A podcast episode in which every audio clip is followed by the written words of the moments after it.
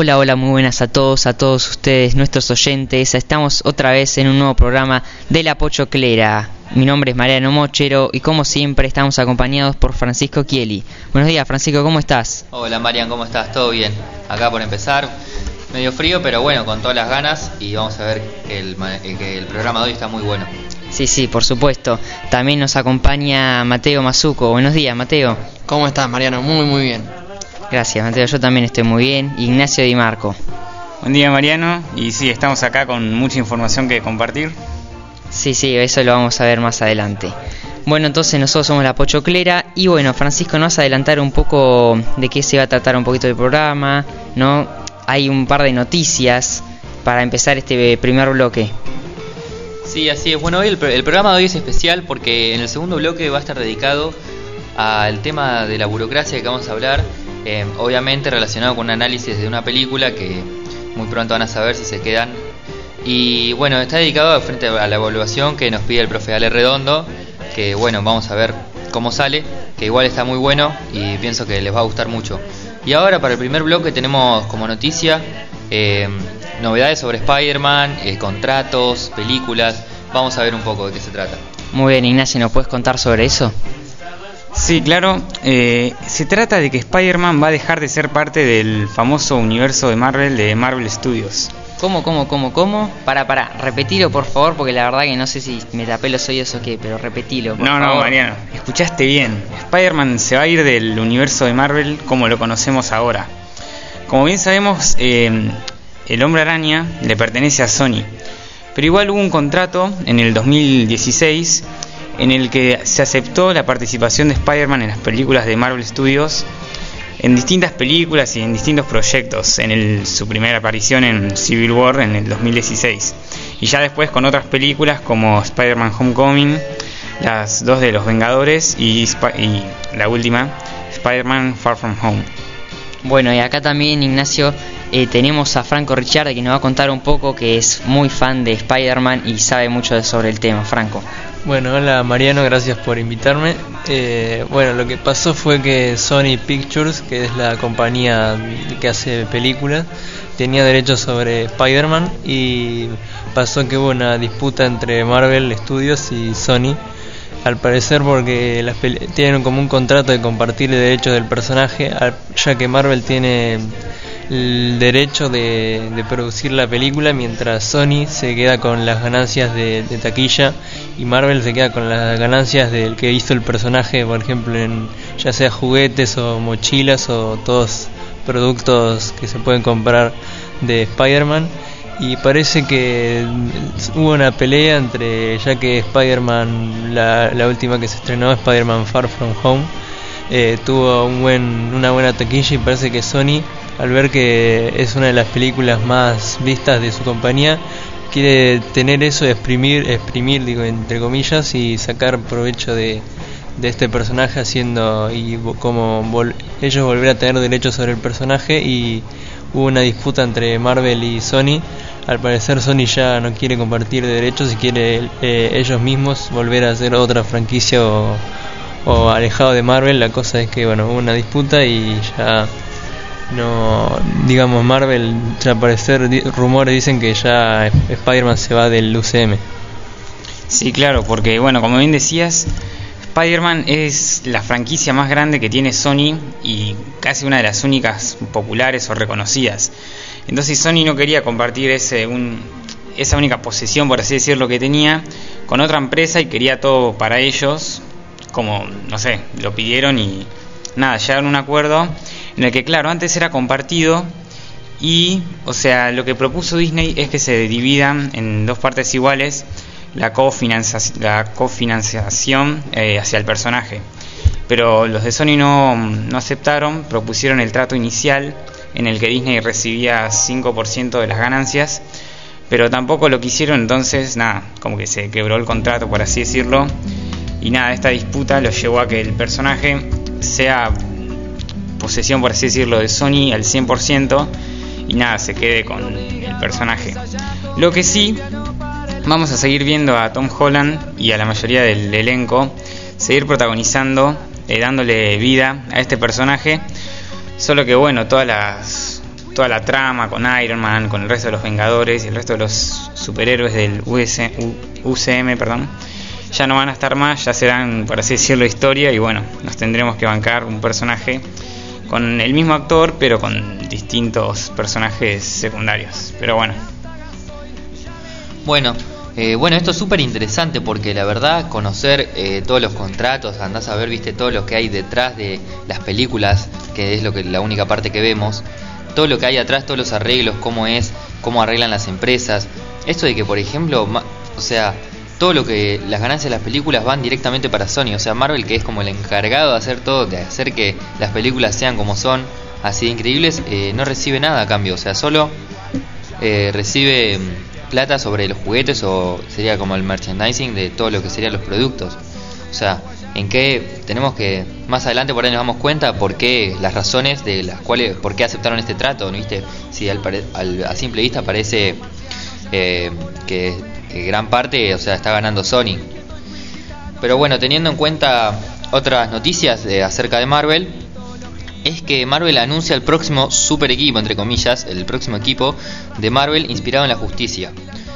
Entonces, eh, esto es, viste, como ya están pasando la, primera fase y demás, Marvel ya en su Instagram ha publicado fotos eh, o imágenes que van anunciando en una línea temporal eh, los diferentes equipos o programas o películas, depende de lo que quiera hacer, eh, que vienen en camino. Entonces, en base a esta publicación que hicieron, nos anunciaron que va a haber el próximo equipo, son dos en realidad. Uno que se llamará Doc Justice en inglés y el otro que es G-Team, que obviamente bueno llegarán en 2019, ya más para fines de este año y nada, o sea, todavía no sabemos quién los integra, no hay actores asignados, no hay papeles, solo se anuncia que este proyecto está en camino y que se está desarrollando. Así que próximamente, seguramente con lo que hablábamos antes de Disney Plus y demás, harán series o películas dependiendo de lo que les convenga. Claro, y esto con junto con todas las películas y series que ya habían anunciado en la Comic Con era, ¿no, Fran? Sí. Sí, efectivamente. Y en la lista. Sí, en toda esa lista ya tienen un montón de proyectos en camino. Y claro, esto por ahí uno piensa que bueno, no ya no veremos al Spider-Man del USM como, tenía acostumbrado, pero bueno, nos vienen otras cosas mejores para compensar, por así decirlo. Bueno, eso se verá, porque la verdad que sí, un poco te desilusiona cómo empezaba a formar parte del nuevo equipo Marvel, empezaba a llevarse bien con Iron Man, aunque bueno, falleció el falleció el personaje, lamentablemente, en Endgame. Pero bueno, este se estaba integrando en el equipo. Es una lástima, pero bueno, esperemos que las próximas franquicias sean mejores también. Sí, es medio como una historia repetida, no sabemos por qué pasa, pero justamente en especial con Spider-Man siempre pasa esto de que cada tantas películas o años el actor se renueva, no sé, como tiene una necesidad de cambiarlo, ya sea por una cosa, por otra, contratos. Eh, como la anterior a Tom Holland, que era Andrew Garfield, por ejemplo, y así van cambiando. No sabemos por qué, pero con este personaje hay algo. Y sí, hay, es que en sí es un personaje muy, muy, muy famoso y que por un momento estuvo en posesión de la otra empresa más famosa del mundo, que es Disney, y ahora se fue, entonces está como en total disputa y es como Spider-Man tiene un valor por sí mismo, no necesita de ninguna otra empresa para ser famoso o resaltar entre los demás superhéroes. Por eso la gran disputa, o sea, si es parte de Disney ya es como una empresa gigante con los mejores personajes y toda la mejor venta, por así decirlo. Y ahora Sony también quiere su parte porque en sí le pertenece, pero bueno. Pero igual, por lo menos el actor esta vez no cambia, es el mismo, así que si ya te encariñaste con este Spider-Man, eh, tranquilo que lo vas a poder seguir haciendo. Muy bien, gracias. Este, y bueno, ahora para terminar un poco este bloque lo vamos a dejar con un tema musical.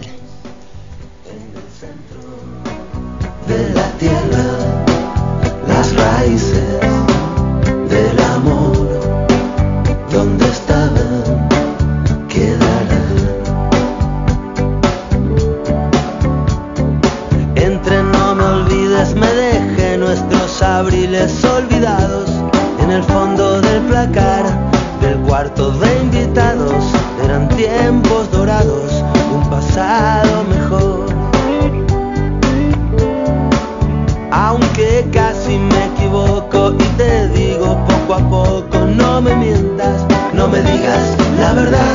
no te quedes callada, no levantes la voz, ni me pidas perdón.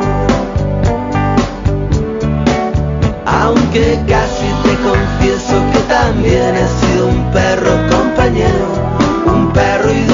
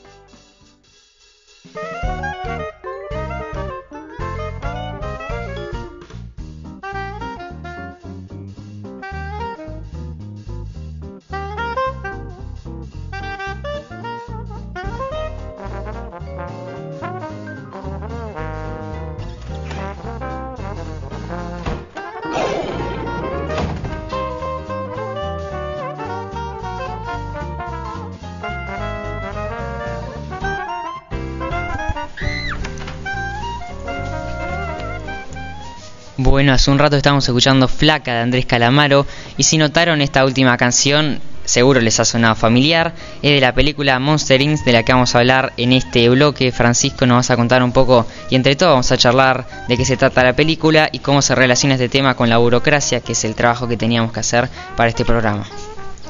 Así es, bueno, como ya sabrán, seguro les sonaba familiar o no sabían de dónde era, pero bueno, es Monster Inc. y es de la película del 2001 que bueno, ya todos conocemos y seguro que vimos, que es la bueno, la famosa película de Sullivan con Wazowski, los monstruos asustadores que y el y Boo, ¿no? Que es la niña que se infiltra en la fábrica y bueno, de ahí se hace el conflicto de toda la película. Esta película que ya tiene sus años, pero sigue siendo un clásico y no pasa de hacernos reír o, o sea, nunca pasa de moda. Y bueno, y para el tema de hoy que teníamos eh, planeado, es el tema de hablar sobre la burocracia. Entonces, haciendo un análisis, eh, con el análisis que hicimos entre todos sobre la película, vamos a ir cada uno hablando de ciertos puntos o temas, características, relacionándolo para que entre todos eh, lleguemos a una conclusión final y esperemos que les guste. A ver, Marian. Sí, bueno, entonces primero para introducir, primero que es la burocracia, ¿no? Esto es un poco teórico, tal vez la parte más aburrida del programa, y la introducción a esto y las definiciones, pero después cuando lo empezamos a relacionar con Monster Inc. se va a tornar un poquito más divertido. Entonces la, burocracia básicamente es un sistema de dominación, o sea, un, dominación racional, digamos. Vos sabés que, que te están dominando por así en el sistema, pero no haces nada para cambiarlo y tampoco lo cuestionás. Entonces un poco la idea de esto, que se ve claramente en Monster Inc., es que, bueno, este, los monstruos van al trabajo no se preguntan por qué van, van y van solamente, se despiertan, eh, siguen el trabajo, ¿no? Y es como toda una rutina que no, no se corta nunca y tampoco se cuestionan. Mateo, ¿qué nos puedes contar sobre esto?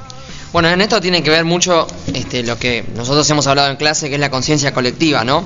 Que justamente crea valores, expectativas a futuro. Y podemos ver que en la fábrica acumulaban energía con gritos de miedo, con los gritos que los monstruos les hacían causar a los chicos.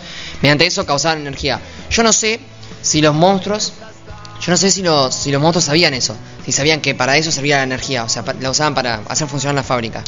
Sí, en realidad por lo que da a entender la película, eh, o sea, en realidad sí, da a entender que Monster Inc. es como la fábrica de toda la ciudad y los monstruos que plantea ese universo y que es la que provee energía para la luz, para todo, para que funcione la ciudad, para el auto, para todos los servicios. Claro, indudablemente, se, o sea, no, ellos sabían, pero no se cuestionaban si estaba bien o mal, ¿no? Claro, entonces acá sacamos una característica de la burocracia, la búsqueda de este bien, de de mantener a la ciudad en pie, digamos, no le importa la moral. Porque en realidad lo que están pasando acá es que los monstruos están asustando a los, a los chicos, digamos, están sacando de una manera negativa la energía de la ciudad. Bueno, justamente también es esto de la conciencia colectiva la que los une a todos ellos a hacer esto, a llevar adelante esta acción. Pero vemos, bueno, cuando los, los protagonistas este, se dan cuenta que esto está mal, cuando se les prende la luz de la moral dentro de la cabeza, ahí es donde cambia y eh, toda la fábrica en vez de cerrar, reinventan y en vez de causar la energía con los gritos, lo hacen con la risa de los chicos. Perfecto, Mateo. ¿Y cuál es este cambio? ¿Por qué este cambio? Bueno, justamente, como dije, por la moral. Se introduce la moral en la sociedad en la que no estaba permitida. Es decir, cambia la conciencia colectiva, se adapta la conciencia colectiva a los nuevos cambios que traen estos dos personajes. Bueno, pero, o sea, me refería a quién es el personaje, digamos, que hace que cambiar esto. Ignacio, a ver, contanos. Sí, Mariano, el personaje es la niña Wu, la cual le, crea una clase de razonamiento a Sullivan, nuestro personaje principal, y lo hace razonar en el sentido de que se da cuenta de que había una moral más allá de la moral que creaba la burocracia.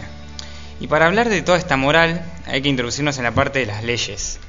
Las leyes, bueno, seguro ya saben lo que es una ley, pero dentro de este tema de la burocracia, una ley es el modo que tiene la burocracia de crear su propia conciencia colectiva el modo en el que tiene de decirle a la gente, la gente dentro de este sistema, lo que está bien y lo que está mal.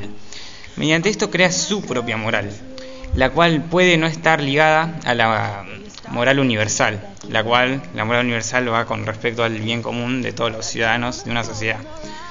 Así que dentro de esta de este sistema de leyes, por así decirlo, eh, dentro de esta película, se crean leyes las cuales crean una moral justamente las cuales dicen que está bien eh, asustar a los niños. Dentro de la moral de la burocracia, claro, esto estaba bien y por ende estaba bien para los personajes hacerlo, entonces no tenían problema y tampoco se cuestionaban eh, la moral universal de este asunto. Hasta que, bueno, llega, como bien dije, la niña esta Bu, hace cuestionar a Sullivan sobre la moral de estas leyes y lo hace darse cuenta de la moral universal en la cual estaba mal asustar a los niños. Sí, esto es como para de la manera en que se dio cuenta Sullivan de esto es como cuando se empieza a relacionar con la niña y deja de perder el miedo que le habían inculcado de que eran tóxicos, como en la ropa, eh, como a otro monstruo le pasa, viste que se le pega una media y lo depila todo, por ejemplo, ese estilo de cosas que bueno son graciosas, pero bueno ahí como cuando entra en contacto y se empieza a relacionar con Boo, eh, se empieza a dar cuenta, bueno, más que nada las características del ser humano, tiene, se empieza a ver que tenía, la nena tenía sentimientos, se empieza a ser amiga, o sea, le empieza a tomar una confianza, un vínculo que le hace eh, darse cuenta de que lo que hacían contra ellos está mal. Bueno, muy bien, entonces para sacar un poco una característica que sacamos de la burocracia es que administra. Administra, o sea, organiza y regula los medios o recursos necesarios para alcanzar un objetivo, ¿no? Por ejemplo, esto lo vemos, el, el claro ejemplo de administrador es el de, el de la señora Ross, la, secretaria, digamos, que tiene este Monsters Incorporated. Eh, ¿No, Ignacio? Sí, sí, como bien decías, Mariano, esta señorita Ross, por así decirlo, un personaje muy famoso, es sí la que administra y la que se encuentra al principio cuando los monstruos entran y la cual le da a los monstruos el registro de qué niño debían asustar y nada, todo lo que debían hacer, las características y todo eso. Bueno, muy bien, y para ver clarísimo este ejemplo tenemos un audio, por favor, producción.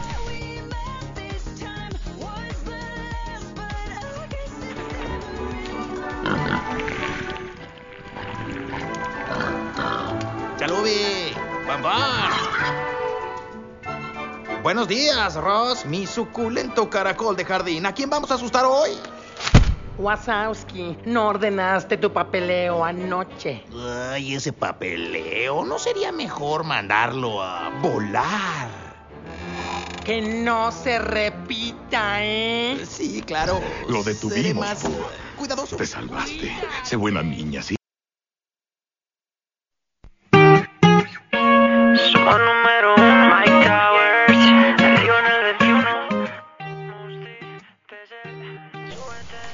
Bueno, ahí está clarísimo el ejemplo, lo veíamos como la persona, o sea, está, es organizado. La burocracia tiene un sistema organizado, básicamente, en donde no te replanteas las cosas, tenés que hacer lo que tenés que hacer, o lo que debes hacer y lo que te imponen que hagas. Bueno, otro ejemplo eh, que podemos ver en la película es el hecho de que, bueno, una característica de la burocracia, empecemos por ahí, es el hecho de que la burocracia eh, genera, plantea una separación entre la vida laboral y personal. Entonces esto reflejado en Monster Inc. lo podemos ver, por ejemplo, cuando, no sé si recordarán, cuando estaba por ser el aniversario de Mike Wazowski y su novia, la de las como víboras en la cabeza. Entonces en este en esa situación donde Wazowski hace una reservación en un restaurante, van a, van a cenar por su aniversario. Entonces son todos elementos de una vida totalmente aislada del trabajo como cualquiera de nosotros también. Otro ejemplo a esta característica es el cuando vemos que Zully y Wazowski tienen un departamento, alquilan juntos, se van a trabajar eh, caminando por la ciudad. Acá vemos la diferencia, no es todo uno, sino se, se separan. Y bueno, a ver Marian. Sí, bueno, y también es, es muy importante destacar que cuando los protagonistas que estamos hablando van a trabajar y entran a la fábrica, como que toda la ciudad que queda atrás ya queda atrás, básicamente, ¿no? Como valga la redundancia, queda atrás y se encierran en una burbuja burocrática, ¿no? En el cual el sistema tienen este sistema de dominio y no se cuestionan las cosas. Claro, y como bien decía Francisco, la diferencia entre esta vida personal y laboral, y vos también Mariano con esto lo de la burbuja burocrática, es que claro, por fuera ellos por ahí tenían una moral específica, como que asustar estaba mal, o bueno, no por ahí directamente relacionada con la parte de asustar, sino como cierta moral en la que hacer lo que hacían dentro del trabajo estaba mal, pero cuando ya entran en el trabajo ya es todo diferente. Ya no es asustar niños, sino cumplir tu trabajo. Ya no es, bueno, en efecto asustar niños, sino hacer lo que te pide, no sé, la secretaria, eh, hacer energía, ganar dinero y favorecer a un, a un sistema burocrático en el que uno se favorece y nada, todo eso. Te voy a interrumpir, Ignacio, y voy a corregir una cosa que me parece a mí, que en mi opinión es la sociedad la que depende, justamente esa sociedad, como vimos, como dijo Francisco, que es la, esa empresa que proporciona a la sociedad la luz mediante la energía y eso, este, es la sociedad la que depende de esa burbuja burocrática, como decía Mariano. Entonces, tanto fuera como dentro, los monstruos o los habitantes de, aquella sociedad este, piensan en que sí, en que asustar es una forma de proveer a la sociedad de recursos. Claro, pero me parece que estaba perfecto tu punto, Mateo. Pero me parece que el problema no está en, pro- en que la empresa provee energía, sino en el modo de proveerla, que no le importa la moral, ¿no? Eso, claro, eso es lo que nos quiere eh, demostrar este, la película. Viste que, bueno, como dije, al final terminan eh, extrayendo la, energía de las risas. Entonces, es justamente eso, como decís, Mariano, en eso sí estoy de acuerdo. Este, es la forma en la que ellos buscan la energía, que por ahí no es la correcta, mediante el grito, y la correcta es mediante la risa. Y bueno, por eso justamente ahí está el final, como por así decirlo, el final feliz, que claro, es buscar un modo en hacer un beneficio a la compañía, porque desde un principio ya asustar niños era un beneficio a la compañía. Para hacer un beneficio, pero que también beneficia al bien común de la sociedad, y esté de acuerdo con la moral universal, que es la de no asustar a los niños, sino hacerles un bien, por así decirlo, no hacerlos sufrir y hacerlos reír. Sí, bueno, con lo que decía Mateo del hecho de los monstruos son educados, o, sea, aprenden, o sea, crecen aprendiendo que esa es la forma, por eso está naturalizado, otro término de la sociología, eh, el hecho de asustar, de hacer, generarle miedo, terror a los niños con, para el propósito de generar energía, pero para ellos tienen como en mente el objetivo. Y esto lo vemos, por ejemplo, en unos años más tarde que salió la película, que sería una precuela, cuando está en la universidad, eh, Sullivan y Wazowski, que en la universidad muestran todo el proceso de aprendizaje de materias y eso era cómo asustar, técnicas, o sea, cómo está súper naturalizado, es cómo tienen todo un estudio de trabajo para hacer lo que mejor puedan su trabajo. Es que claro, justamente la conciencia colectiva no es que, además de esto, de adaptarse a, momentos de la sociedad, son ellos también los que se adaptan a la conciencia colectiva como lo vemos en la universidad. Este, los, los preparan para introducirse dentro de esa conciencia colectiva y pensar como todos los demás monstruos adultos que también asustaban ya. Sí, bueno, está clarísimo. Y hay una frase que me parece que es bastante célebre que dice, si vos no vivís como pensás, terminás pen- pensando como vivís. O sea, si vos no te pones a pensar las cosas, no te pones a hacer un proceso, a cuestionar, muy bien Francisco, en definitiva terminás diciendo de como vivís, no lo terminás cuestionando y decís, no, esto está bien, lo tengo que hacer, o decís, no está bien, o sea, no, des- no, te, re- no te planteás si está bien o mal, sino que lo seguís sin tener en cuenta la moral. Sí, y eso al parecer, o el- en la so- hablando de la sociedad nuestra en realidad hoy en día, eso lo tomaron bastante claro y hoy en día, como hablamos con el profesor Marcelo Vicente de las clases pasadas, el hecho de que hoy no hay nada que no se cuestione en realidad. Eh, si te pones a pensar, todo es cuestionable, todo tiene una crítica, todo se pone a pensar, entonces no hay nada que todavía esté como... Todo se pone en duda, eso queremos decir. Sí, hay una conciencia colectiva igualmente, pero está como decayendo, ¿no? Sí, eso va dependiendo también de muchas influencias, también depende de cada país, bueno, distintos factores. Claro, pero además es el punto de inflexión que tiene esa conciencia colectiva. Porque todo sigue un orden perfecto, nadie cuestiona nada, y de la nada entra esta nenita que se llama Boo y hace cuestionar a Sullivan en primer lugar y después empieza a cuestionar a toda la sociedad, ¿no? Me parece que esa es una característica para remarcar.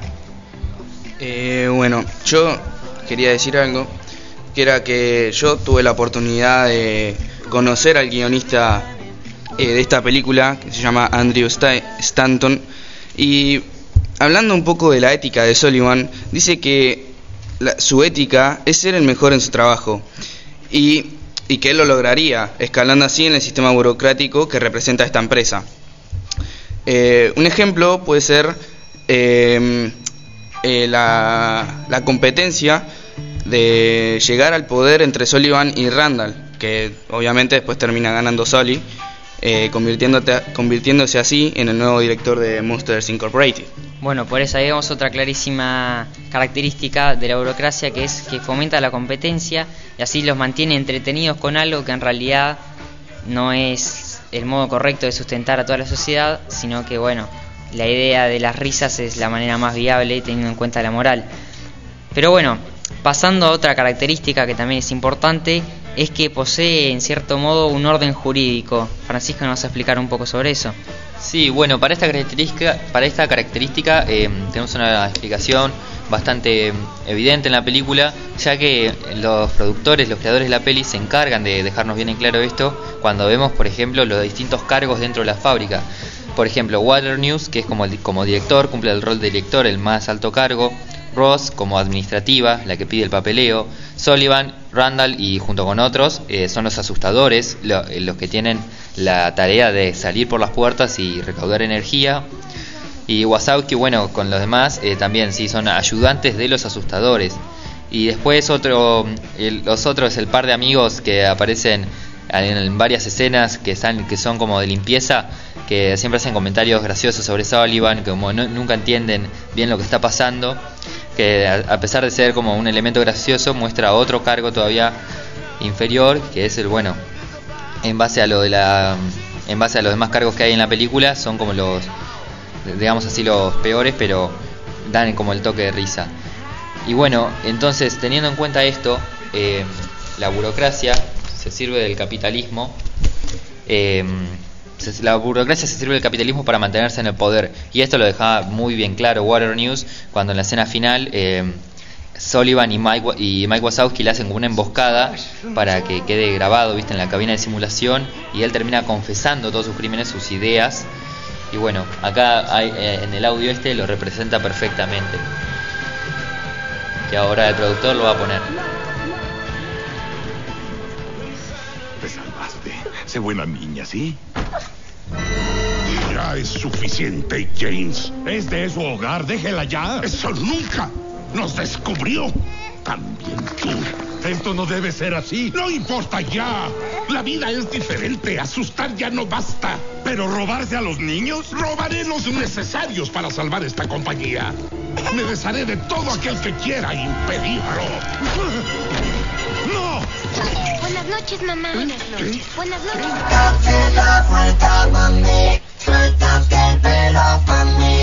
Bueno, eh, y acá otro ejemplo retomando, como habrán visto el audio, eh, este, que esta, eh, después en esta misma escena, un poco más tarde, cuando aparecen, serían como los policías, la brigada especial que estaba a cargo Ross, viste que era como una gente encubierta, eh, termina agradeciéndoles que, bueno, sin su ayuda no iban a poder descubrir el plan de Water News, que era, bueno, este el tema conjunto con Randall de robar niños con el hecho de solo que siga la compañía en pie para seguir teniendo, para seguir lucrando en realidad. Característica bien burocrática.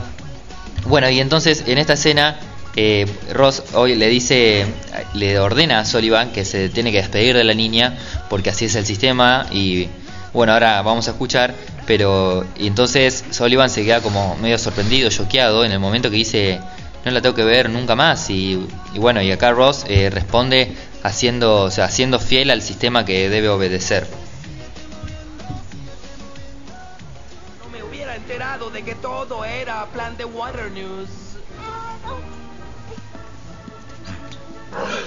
Ahora, respecto a la niña, Solo quiero regresarla.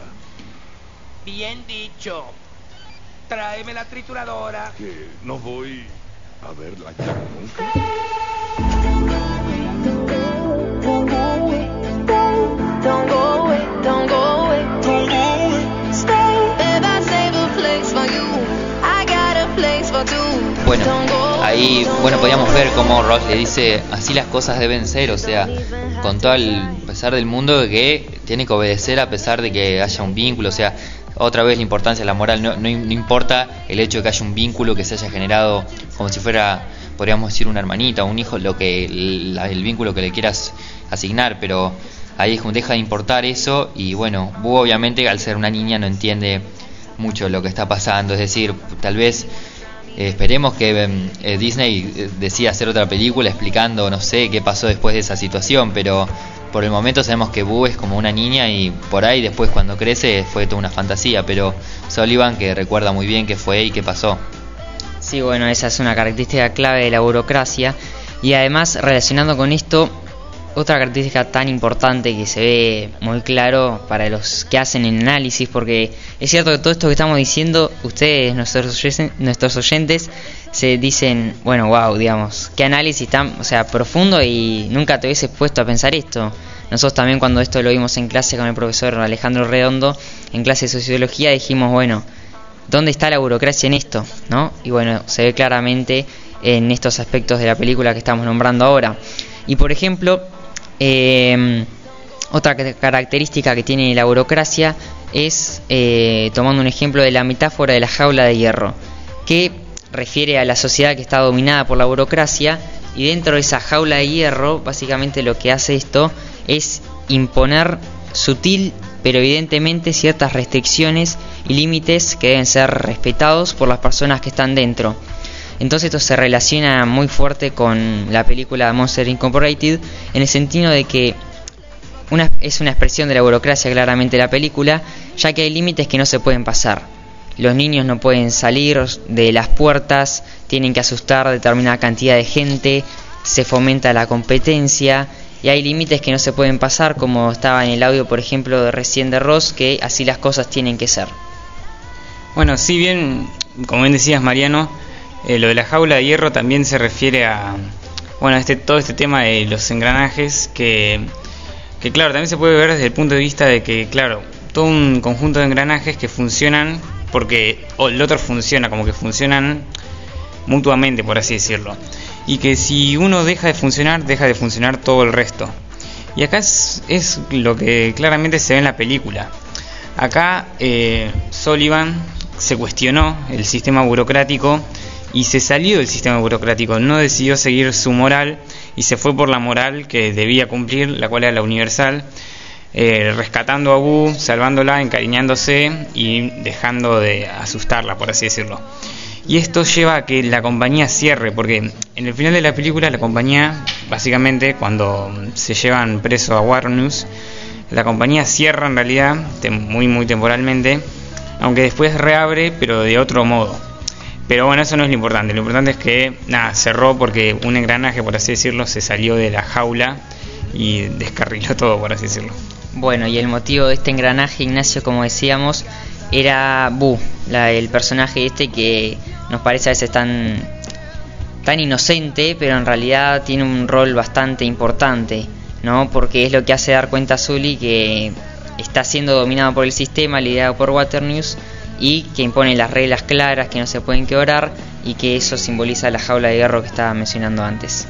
Sí, y yo haría como más otra interpretación que podría ser como tomar en, bueno, en cuenta la fábrica como, como todo el lugar donde están los engranajes, cada uno funcionando, los asustadores haciendo su parte, la administración, todo en conjunto va funcionando perfecto hasta que uno o dos en realidad deberíamos decir, como en este caso serían Water News y Randall, son los que medios engranajes que estaban funcionando a, a la par con otro sistema, podríamos decir.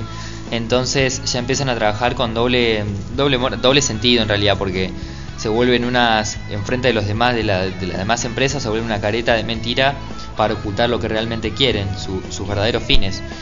Eh, y el que en realidad el engranaje principal que más afecta si se iba era bueno el de Water News que era como director entonces más que nada salirse lo sacaron y muy bien eh, gracias bueno sí a Bu que vino a romper con las estructuras y a darle como un golpe de realidad a Sullivan y a Wazowski Bueno, eh, y ahora entonces vemos, o sea, está clarísimo toda esta característica de la burocracia ahora que hicimos este análisis, este y bueno, vemos, o sea, todas las características de la burocracia se ven muy bien reflejadas en la película Monster Inc.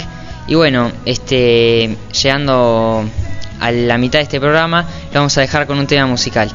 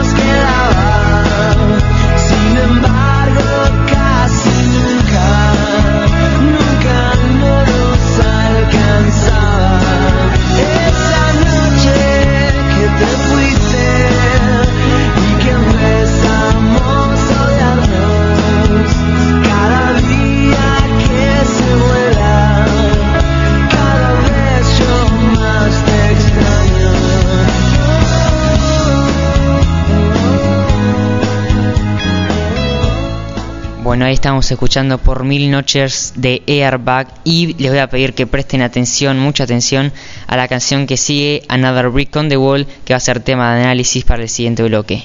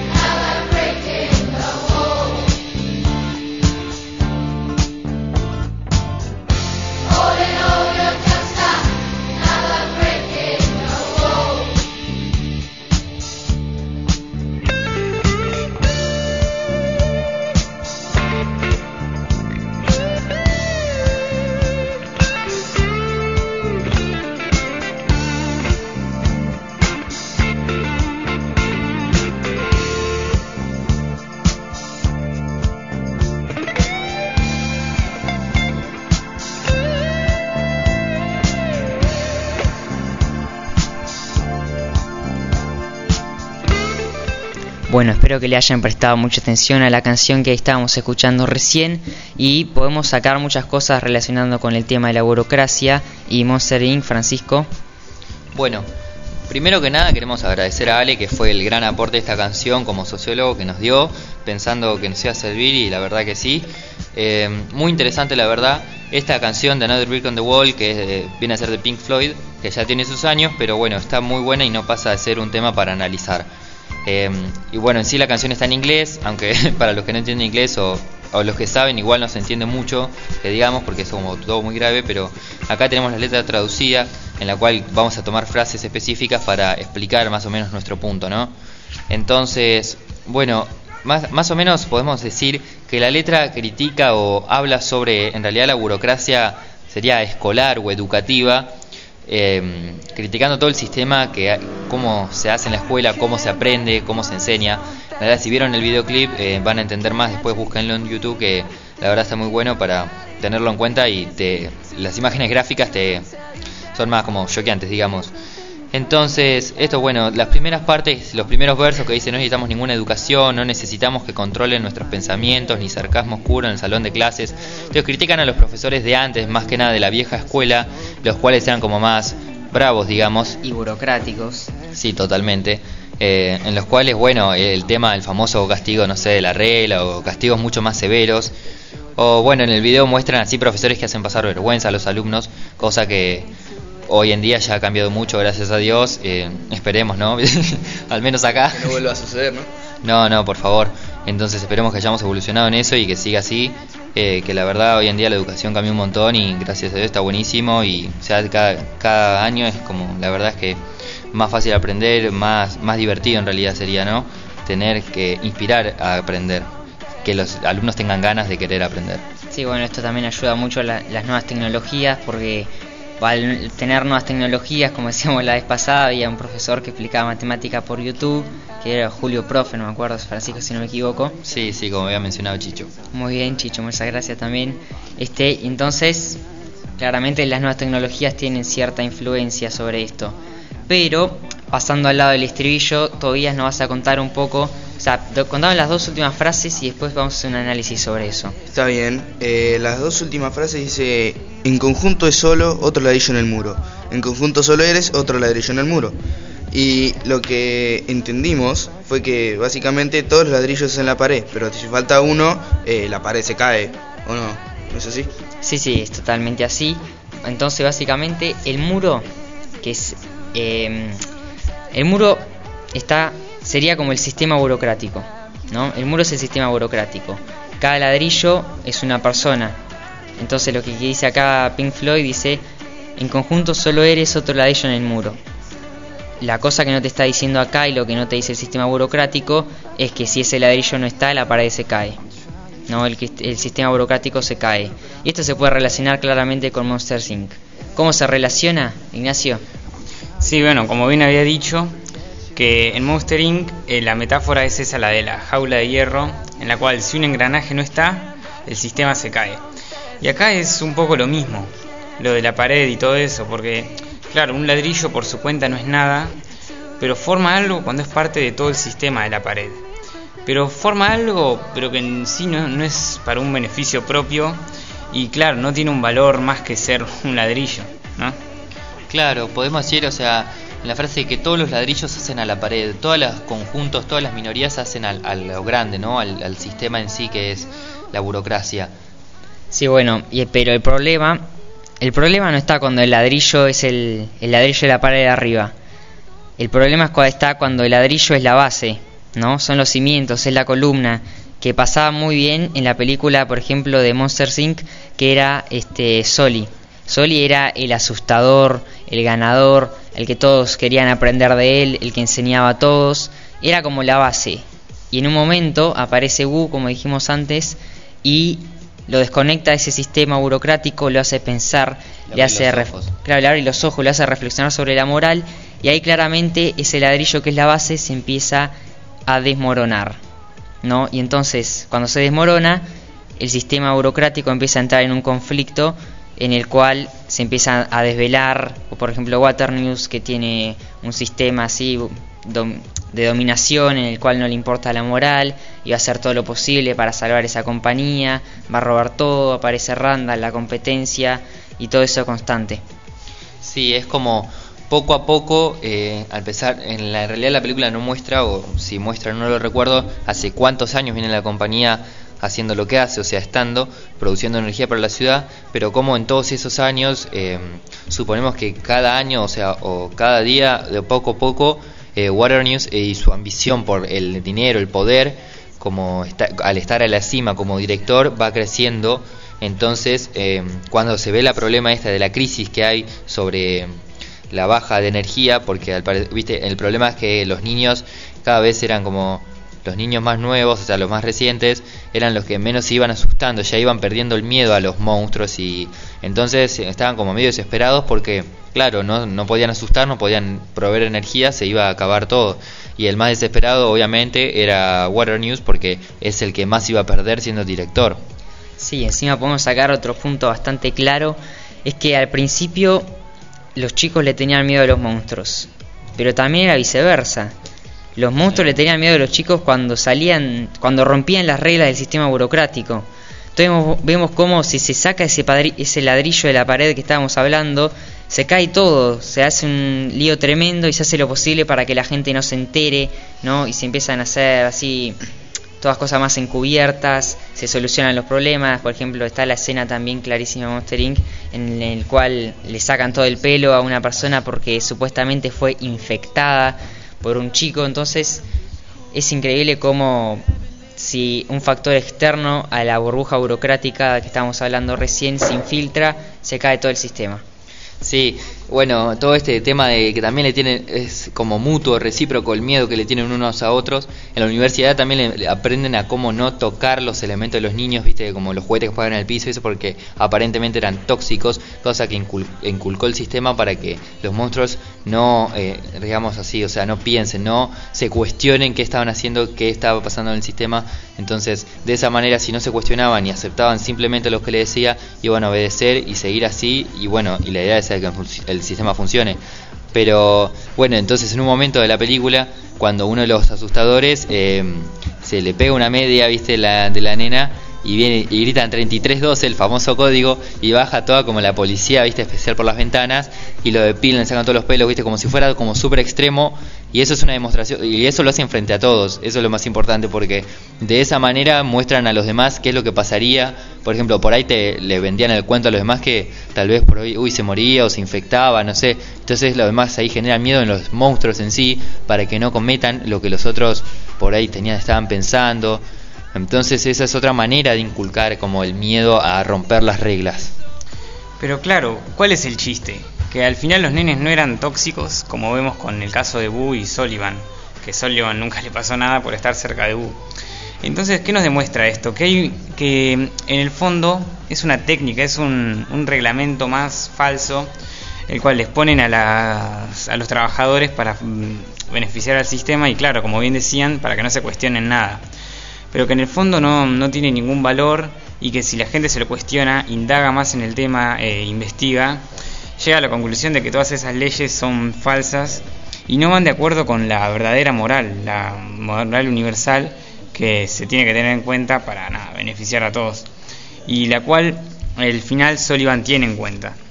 Entonces se podría decir que Sullivan al final tiró la pared abajo, pero construyó una nueva, pero más reforzada, ya que no crea un sistema de moral falso en el que te prohíban, te prohibían estar en el contacto con los niños porque supuestamente eran tóxicos, sino que te, decían la verdad, que no eran tóxicos y que la verdadera, el verdadero modo, el modo más amable, por así decirlo, el mejor modo y más beneficiable para todos, era a través de las risas. Y nada, era como bien transparente y así se pudo mantener en, en el tiempo, ¿no?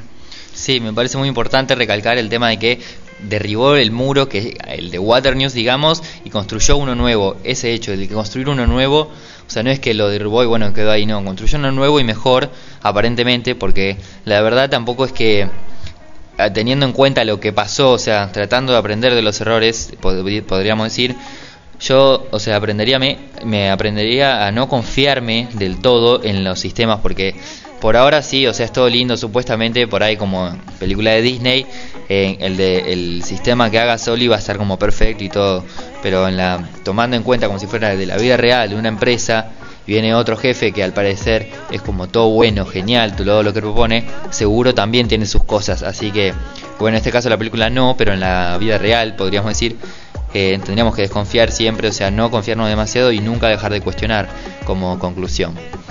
Entonces muy buena la conclusión Francisco que sacaste.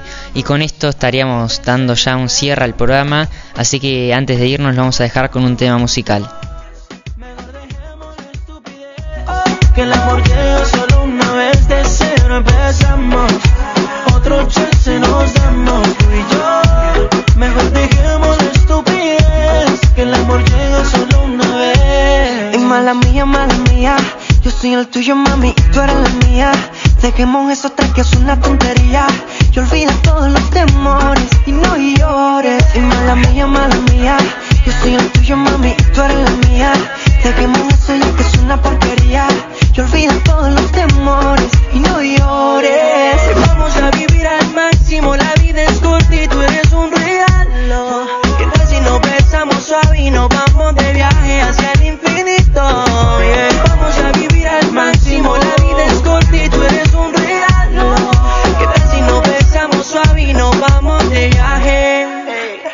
accept the love for differences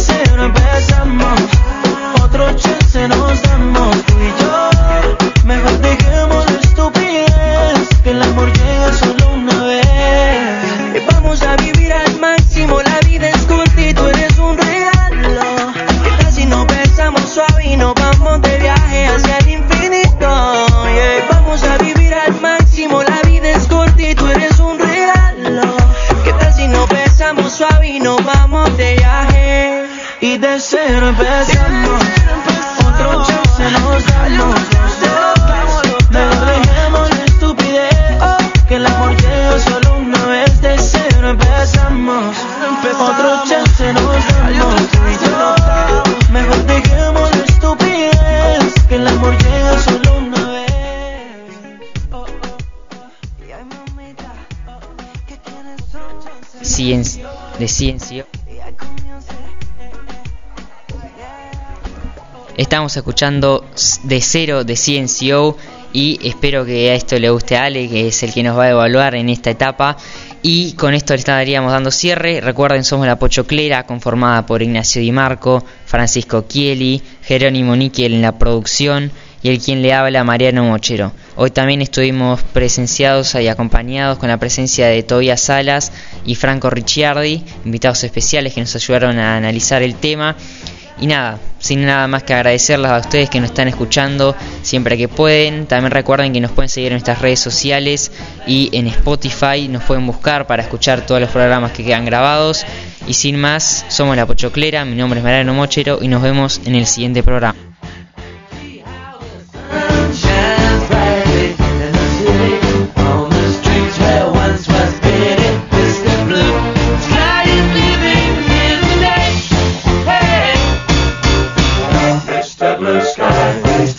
Why you had to hide away for so long? Where did we go wrong? Mr. Blue Sky, please tell us why you.